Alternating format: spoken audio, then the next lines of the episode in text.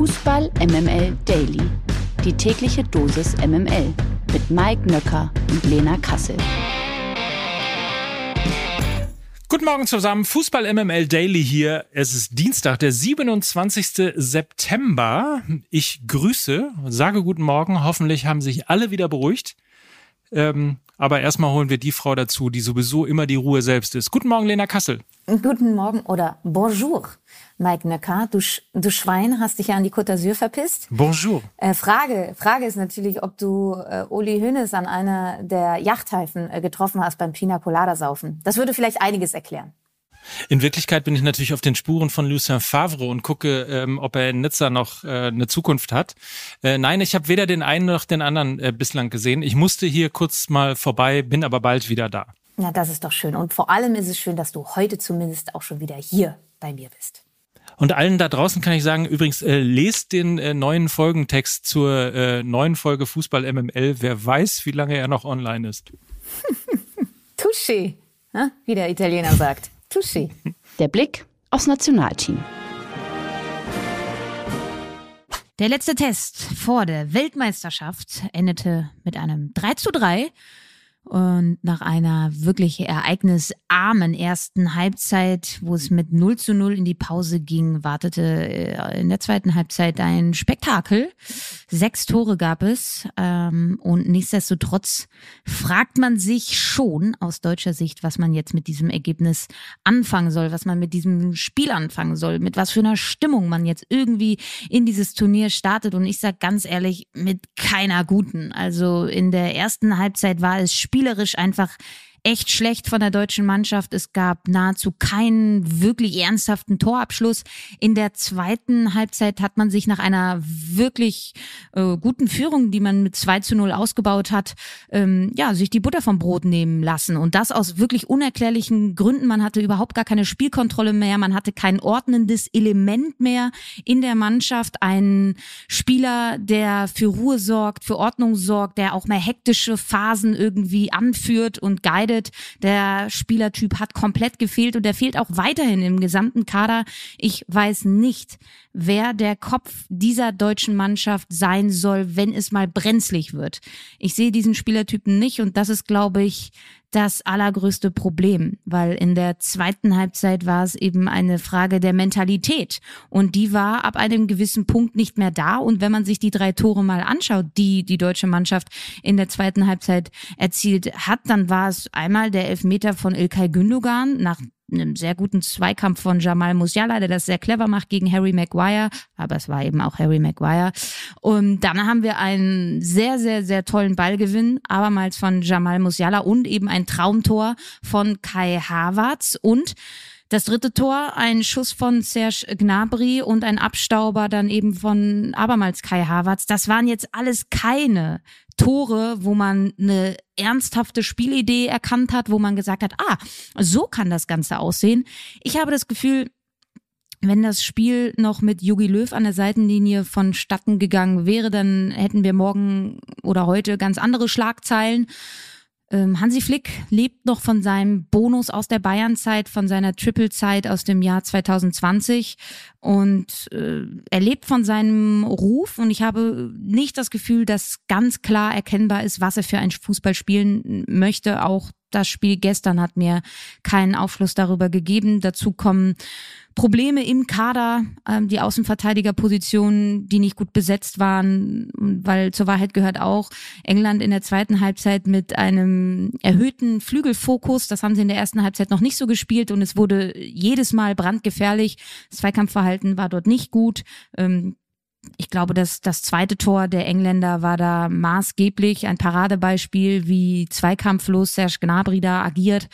Und das macht mir alles ein bisschen Bauchweh. Das 3 zu 3 für beide Trainer, ähm, aber ein Ergebnis, was sie irgendwie noch verargumentieren können. Auch Southgate ähm, steht ja in der Kritik in England.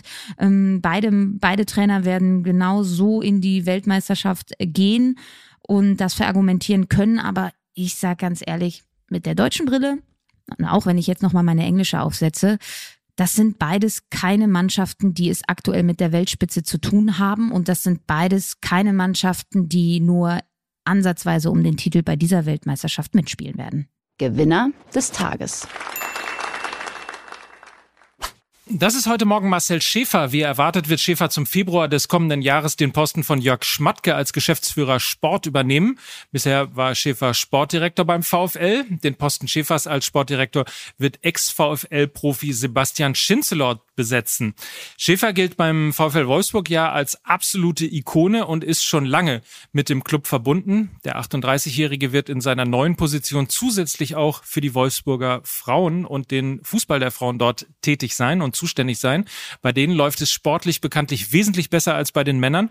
Welche Baustellen aus deiner Sicht sollte Schäfer denn als allererstes beim VfL angehen? Es ist ja momentan generell die Frage, wie man den VfL Wolfsburg so bewerten möchte. Also auf der einen Seite kann man natürlich sagen, Nico Kovac, schlechter Trainer. Das wäre die einfache Erklärung und die der Fußballlogik generell im modernen Fußball ja entsprechen würde. Es läuft schlecht, also ist der Trainer schlecht. Oder, äh, und das ist eben die zweite Seite der Medaille, der Kader ist einfach äh, sehr, sehr satt ähm, hat keine gute Hygiene in sich. Also es fehlen einfach die Spieler, die richtig Bock haben, sich mit dem Verein identifizieren. Ich weiß, das ist sehr schwierig beim VfL Wolfsburg. Aber umso mehr brauchst du eben diese Mentalitätsspieler, die ähm, Gier und Herz und Leidenschaft auf den Platz bringen, um eben ja diese Mannschaft aufzuwecken. Und das sind ja eben diese zwei Argumentationen, die man gerade hat. Das ist eine sehr, sehr schwierige Situation, Ausgangssituation für Marcel Schäfer.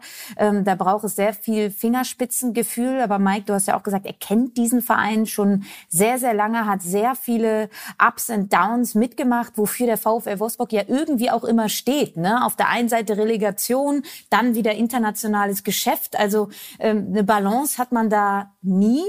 Ähm, ich würde sagen, die erste Amtshandlung, ein Trainerwechsel äh, zu vollziehen, wäre jetzt nicht so die allerschlechteste, glaube ich, weil ich bin der Auffassung, dass Nico Kovac, auch wenn er für Arbeiterfußball steht, nicht sonderlich zum VfL Wolfsburg passt. Ich sage ja immer wieder, Bruno Labbadia, liebe Freunde, das wäre einer fürs Herz.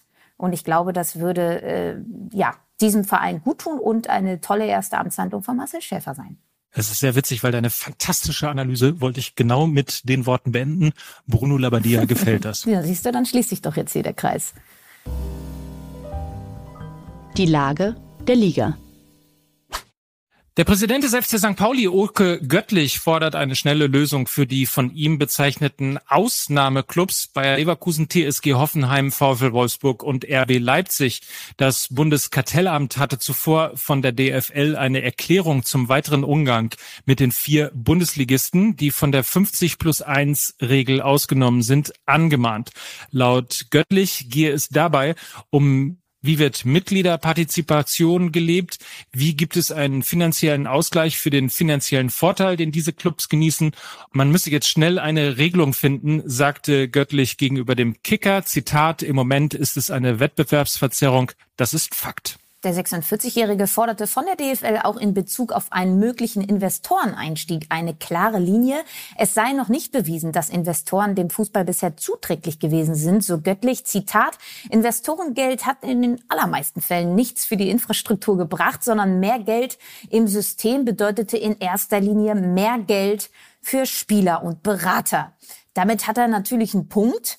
Und ich finde es an der Aussage von ihm eigentlich sehr, sehr gut, dass er das ja jetzt nicht kategorisch naiverweise verteufelt und äh, total ausschließt, sondern er sagt eben, wenn Geld, dann soll es ähm, in die Struktur, in die Infrastruktur fließen und für einen spannenderen Wettbewerb sorgen und nicht eben auf einzelnen Konten einfach ankommen. Äh, wie siehst du die Thematik? Ich finde, das ist eine gute Herangehensweise an die ganze Investorengeschichte. Ich sehe es ähnlich. Also äh, richtig ist der Punkt, es muss eine Regelung geben. Also die Frage des Bundeskartellamtes ist ja schon des Längeren im Raume. Insofern ist bis heute noch nicht äh, beantwortet worden. Und äh, ich glaube, es wird dem Fußball gut tun, wenn eine Regelung irgendwann mal da ist, auf die sich am Ende des Tages dann eben alle einigen können.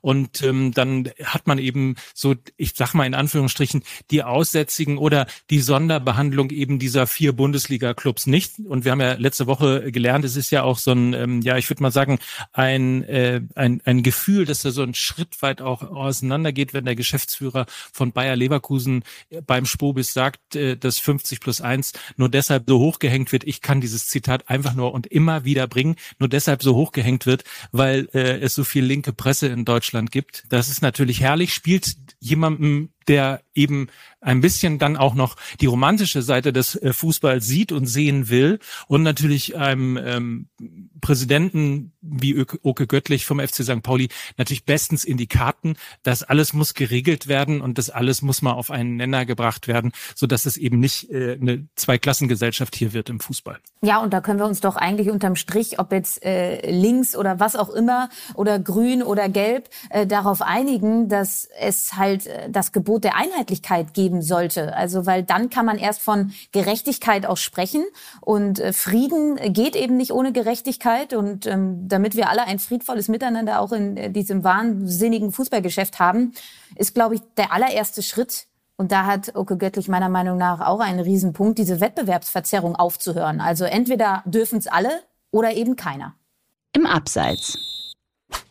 Im Abseits standen zuletzt immer wieder die Schiedsrichter in der Bundesliga. Jetzt hat Schiedsrichterchef Lutz Michael Fröhlich den durchwachsenen Start seiner Schützlinge in die Bundesliga-Saison eingeräumt. Zitat, es gab zwei Schwerpunktthemen, bei denen die Entscheidungsqualität nicht zufriedenstellend war, sagte Fröhlich dem Kicker.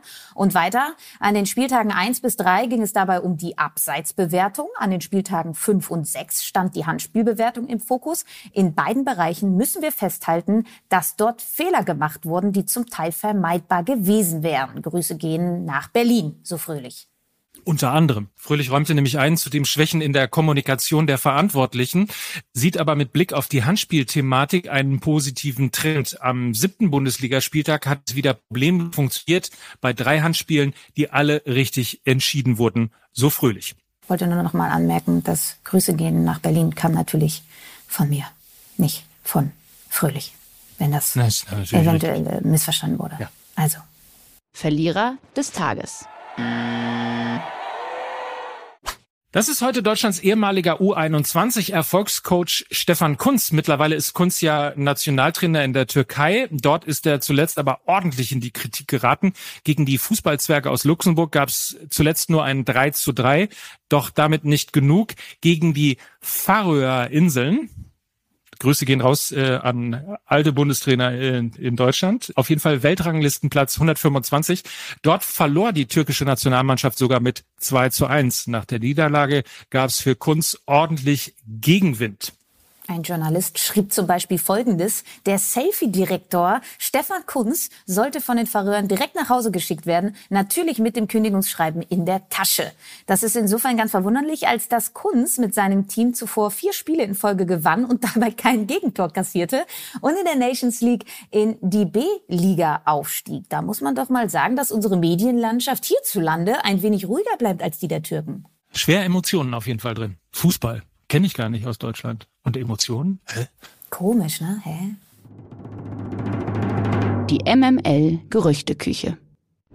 Hurra, da ist sie wieder, unsere Lieblingskategorie. So schnell nach dem Deadline Day, da ist sie wieder. Borussia Dortmund ist angeblich an einer Verpflichtung von Liverpools Mittelfeldspieler Nabi Keita interessiert. Das berichten zumindest äh, englische Zeitungen, und zwar Mirror und die Deutsche Bild. Katers Vertrag beim englischen Vizemeister läuft im kommenden Sommer aus. Der BVB könnte den Ex-Leipziger als möglichen Ersatz für den heiß begehrten Jude Bellingham holen, für den es trotz hoher Ablöse und langfristigem Vertrag bereits einige Interessenten hinsichtlich eines Transfers im nächsten Sommer gibt. Tja, Kater im BVB-Trikot, kannst du dir das vorstellen? Ja, kann ich mir gut vorstellen. Also ich hatte ihn irgendwie viel älter eingeschätzt, aber er ist auch erst 27, also hat noch ein paar gute Jahre vor sich und hat natürlich all das, was ein Jude Bellingham auch mitbringt. Ne? Eine enorme Galligkeit und Gier gegen den Ball, viele ähm, Balleroberungen, immer auch ein progressives Denken, also versucht immer auch den Ball nach seinem Ballgewinn relativ schnell in die gegnerische Hälfte zu buxieren. Ähm, und ich mag das, weil es auch wieder ähm, ein bisschen in die neue Transferstrategie ähm, von Borussia Dortmund passt. Also nicht ähm, nur in der Zukunft leben und Youngster holen, die man irgendwie äh, in zwei, drei Jahren möglichst teuer veräußern kann, sondern eben gestandene Profis, die langfristig dann auch beim BVB bleiben. Da hatte man ja mit Niki Süle angefangen und macht jetzt eben mit Nabi Keita weiter. Ich finde das eine sehr, sehr gute Entwicklung. Der Mix macht's, wie man in Hamburg beim Radio sagt. Ja, das hast du gut erkannt. Und äh, sind wir mal gespannt. Also fände ich, äh, fänd ich schon sexy.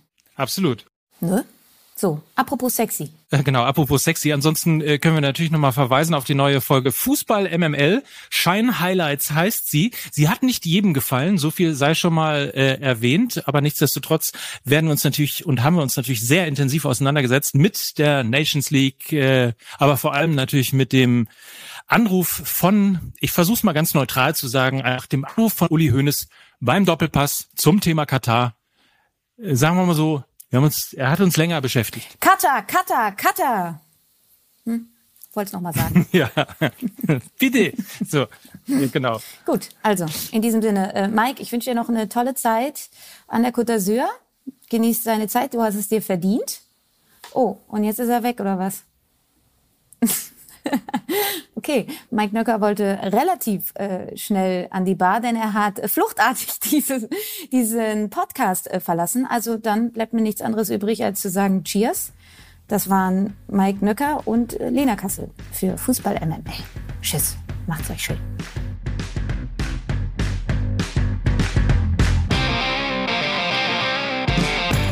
Dieser Podcast wird produziert von Podstars bei OMR.